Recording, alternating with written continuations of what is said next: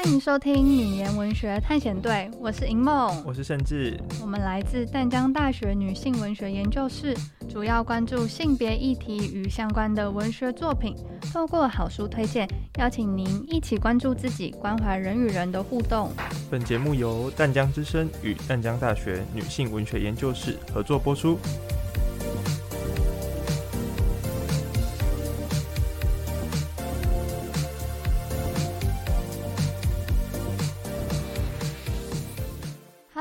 大家好，又见面了。我们是女研文学探险队，我是银梦，我是盛志。我们这次的主题是什么呢？这次要跟大家聊聊的书是《女子山海》。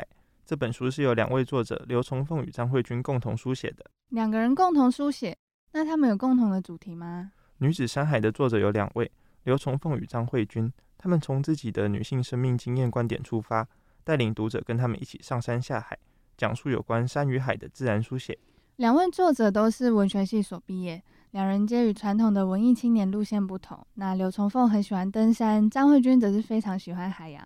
他在因缘际会之下加入了黑潮文教基金会，两个人从大学一路扶持，一起交换山海经验。可以说，女子山海就像两人的交换日记，体现了自然书写的养成，也从文学的角度写出作者投入环境运动的种种过程。所以可以说，《女子山海》是两位作者用信件的方式来回应他们彼此的信仰、喜爱的事物。对我来说，这是他们很真性情的书写，也是身体展现的一种写作。那我很好奇，银梦，你比较喜欢山还是海呀？我比较喜欢海，因为我就是在海边长大的。听起来你小时候很常接触到海吗？嗯，我高雄的家靠海，台东的老家也是靠海。呃，我爸爸在海上捕鱼，所以我从小就是会跟我爸一起去海边潜水抓鱼。我就是被海养大的孩子。因为就像是在《女子山海》的推荐序里面所提到的，原本生长的地方总是象征受限、束缚与解不开的难题，而自由与答案好像永远都是所处之地的另一端。每个人对于自己出生与成长的地方总是最熟悉的，这也形塑了个人的特质。但就某方面来说，也会形成限制。你会有这种感觉吗？我现在在台北读书，就是因为想要离家远一点。其实从国中我就蛮想离家远一点的，高中的时候还刻意填就是比较市区的学校，这样我就可以晚一点回家，也可以在外面吃饭。但后来很后悔，就是觉得家里比较好吃，也比较温暖。因为《女子山海》之中的作者于普里长大的张慧君，她在里面的篇章《出世海》里面就有写到说，她小时候看到平日因为生活压力而紧绷的爸爸。然后在看着潮汐起落的过程里面，她才真正放松下来。于是她开始对大海有了向往。而在港都高雄出生的刘崇凤，他在青春期的躁动里，还来不及熟悉身边的海，就先唤醒了自身对山的眷恋。我在想，大家是不是都对于自己没有接触过的事物是怀抱着憧憬的？但是我对于山也不排斥。虽然我说我的家乡台东是靠海，但是其实我也有山上的家。像我妈妈的部落就是比较靠山的，我们就是有吃不完的山产，所以对于来不及熟悉身边环境的这种感觉，我是很难有的。哇，听起来很有趣耶！说到山海，刘崇凤有写过这段话：多庆幸我们回不去了，我们有幸看着一个海湾如何改变它的面貌，我们学会面对欲望。从这段话其实就可以看得出来，两位作者对于环境、自然的喜爱与重视。嗯，这种融入自然相关经验与知识的写作手法。构成了自然书写，像台湾的自然书写就正处于转型期，科普类的作品一直出现，而且变得越来越多元。嗯，在西方的自然书写研究里，呃，研究者多半认为非虚构的写作方式是一种现代自然书写的写作特质。非虚构的书里其实有几种类型或者是用词，你知道有哪些吗？这我知道，这我知道。比方说科学书写、历史书写、传记、论述性散文、报道书写、自传。及个人经验散文，嗯，你还少了抒情性散文。是的，这些类型看似单独存在，但其实它们不容易被分开的。比如说自传和他传都是自然书写，那自然书写里也不乏使用散文的笔法。当然，科学书写也可以加入自己的个人情感。嗯，我懂了。当读者开始假定这些书写其实都有一个隐性的规范的话。那就叫做非虚构，对吗？是的，非虚构不是在说这类的书写全无虚构或不能虚构，而是部分类型可以允许想象的虚构笔法呈现，但是不能虚构事实。自然书写因为一开始具有较强烈的公共性的特质，但因为有许多科学相关的写作者，同时具备敏感的心灵，因此他们写作时也会呈现抒情性。再加上许多业余的观察者、探险家、自然爱好者，也会以他们自己的经验写作，所以这种文本就更容易的以文学观点来评点，那自然书写就随之诞生。因此，自然书写就会更着重在人与人，还有人和自然之间的情感交流。就像《女子山海》这本书一样，利用身体女性的特质与自然做结合。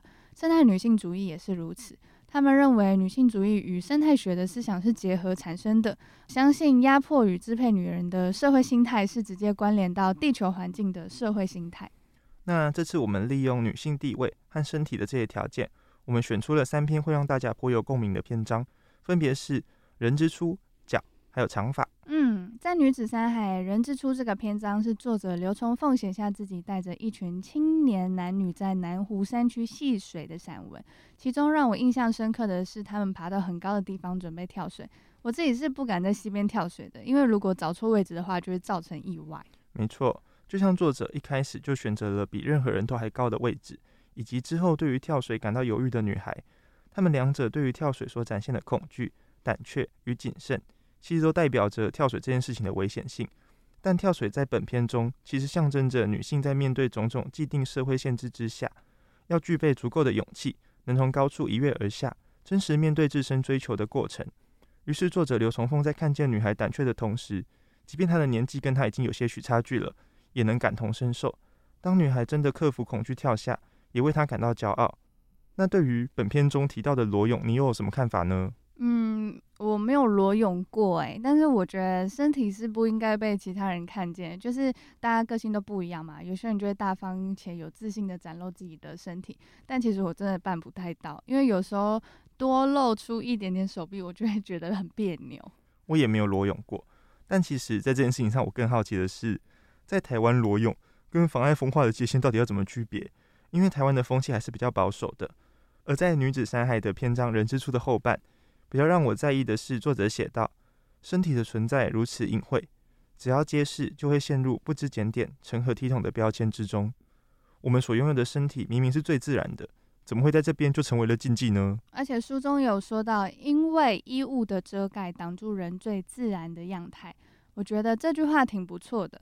呃，我们确实从妈妈的肚子里出生就没有穿衣服啊，而且在最远古的时代，人也都不穿衣服，所以衣服。一开始只是为了保护皮肤，但对比于篇章中男生与女生对于裸泳一事的反应，女生大多能够接受，男生就非常排斥。这其实回到了一个长久以来的问题：性别刻板印象所带来的期望与限制。其实最简单的例子就是小时候常听到大人说，男孩子嘛难免比较调皮，但女生就爱看幼秀这块。嗯，我觉得可能也不是因为男生调皮，就是大家觉得女生就是要保守，呃，比如说也要穿内衣啊，所以渐渐大家就会觉得女生如果裸体或是太露，就是一种放荡不羁的象征。像书中也有写到这一段话：“我就是我，生而如此。”是刘从凤在跳水后得出的心得，因为试过裸泳啊，所以他看到了比他年轻的女性如此快乐又自在。才让他意识到，其实，在跳水这个过程，他也是很快乐的。做自己是一件快乐的事。那再来，我们看看一样收录于《女子山海》的散文《脚》。其实这篇蛮有趣的。所有长脚的动物都是雄性，这是上帝赋予给万物的一种权利，利用力量大又美的脚来争夺想要的一切，那是多么美好而且威武的事。而且，当作者张慧君说自己都会带着一副鹿角的时候，我还在想象他的行李箱到底有多大，因为他就说。他打开行李箱，拿出一副鹿角戴在头上，就会让我想到圣诞节舞会的时候，大家也都会戴着鹿角。对，而且作者他还在一开始就强调：“是的，你没有听错。”这真的让我非常好奇，他为什么要强调这件事？而且书中有写到说，呃，鹿角就是用来与同类打斗使用，像人与人也会常常有竞争较量，尤其是在职场上，通常有鹿角的人都能赢，也就是所谓的男性。看来鹿角在这边可以被视为是一种武装，而且拥有它的人就可以在群体中获得较高的地位。我也很想长出鹿角，可是我就是一个很心软的人，感觉这样不配拥有鹿角。但我觉得其实不用特别去追求要拥有鹿角，因为其实每个人都有适合自己的样子。刻意去追求，有时候不只会对自己造成压迫，对别人也是一样的。嗯，我上班的地方有三个主管。其中有两个就是男生，他们两个的能力很好，我不可否认，但有时候真的让人压力很大。我想这应该跟以往男女不平等观念有关，有可能男性会不自觉地认为自己的表现一定要优于女性，那这种想法其实就会对双方都造成压迫。但在我的家里，我觉得长鹿角的人是我妈妈，可能是因为阿美族是母系社会，像我妈妈、我阿姨还有姨婆，他们都是相当有力量的人。我不是说肌肉的那种力量，就是他们真的很厉害，也很伟大。那在你们家中的男性主要是扮演什么样的角色呢？都是属于工作属性的，像我爸爸就是因为从事远洋渔业。其实他靠岸的次数，我应该是用手指可以数得出来的，其实是非常惊人的，对吧？像我妈妈就是这样子拉拔我长大的，她是一个很厉害的女性。我从小接触主人的机会很多，因为我在教会的教友大部分都是阿美族，那许多长老也都是女性，我特别喜欢听他们讲道。听起来，女性作为领导者与主要的照顾者，在阿美族的社会中是非常自然的事。这其实令我联想到之前在女性主义理论里读过的。那个你想说的其实是生态女性主义，对吧？嗯，在生态女性主义里面就有这样的几个条件：女性和自然之间是有相当亲近的关系，因为女性具有一些呃特质，例如女性生养小孩，能够给予生命，也能够照顾生命。其实对于个人的个别需求是具有很高的敏锐性的，而且这是一种很难得可贵的德行。所以，女性具有这些特质，和大自然生养万物、照顾万物是十分贴近的。嗯，在生态女性主义里面，他们也认为男性就是文化，他们宰制女性也相当于宰制自然。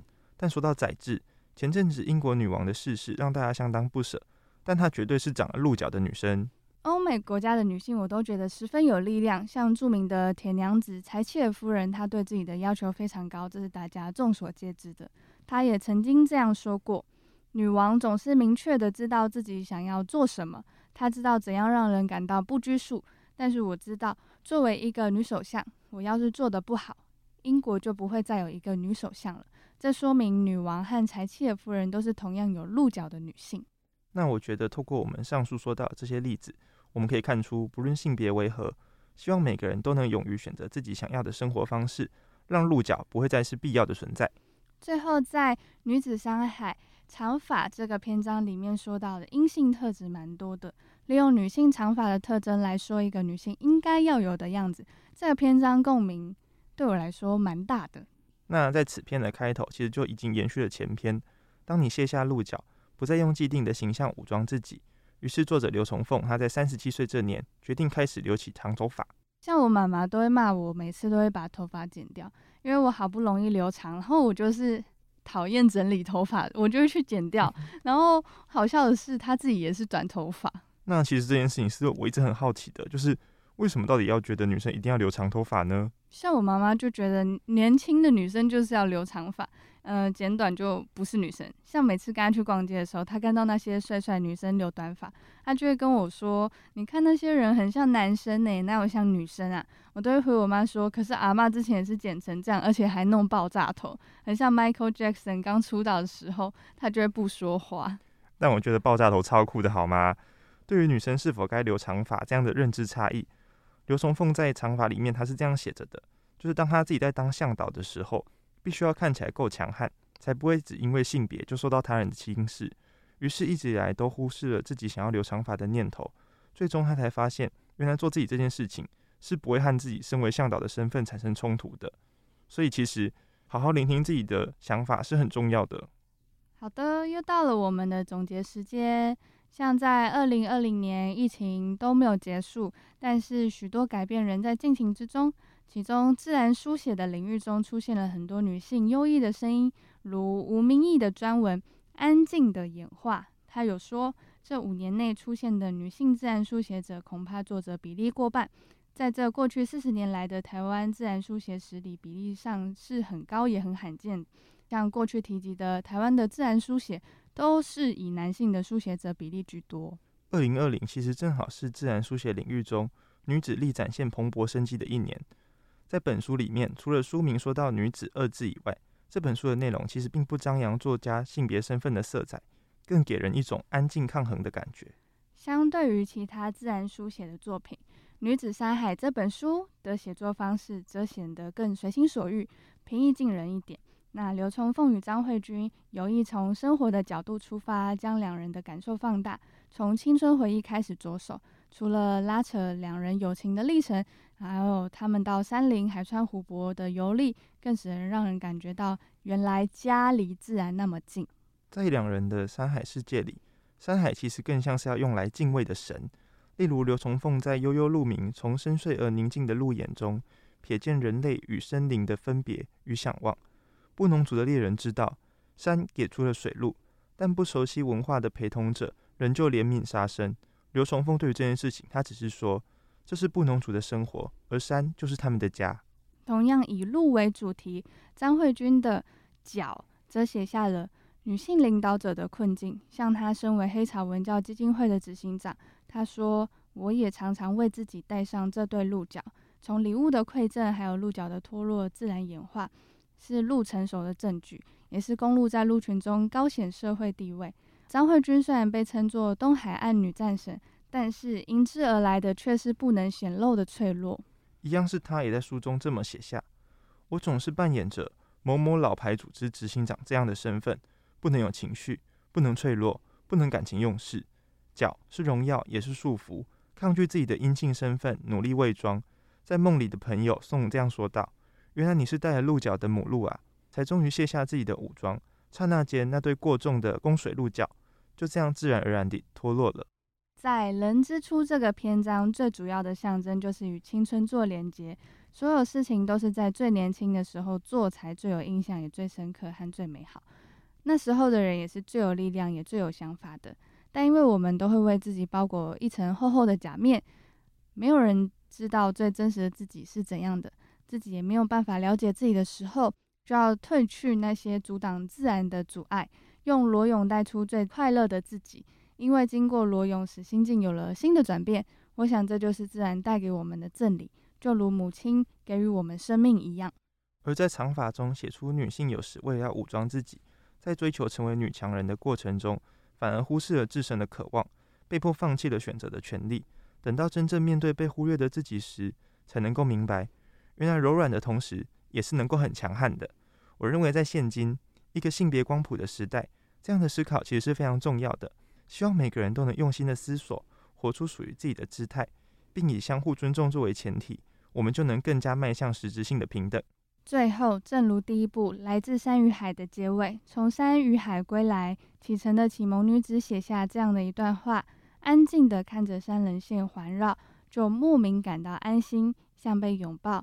被保护着，仿佛就算什么都失去了，山还是会在。有人能如此信仰着山与海，或许就是山海给予台湾的最美的礼物。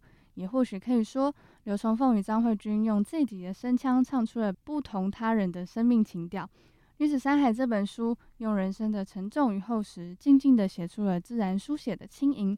不但是两个人的交换日记，交换女子间对山海的情感以外，也是献给台湾的山海情书。那我们今天的节目就到这边结束，感谢大家的收听。那如果喜欢我们的人，也记得订阅追踪。我们是女言文学探险队，我是银梦，我是盛志，大家再见。感谢收听女言文学探险队，我是银梦，我是盛志。本节目由淡江之声与淡江大学女性文学研究室合作播出。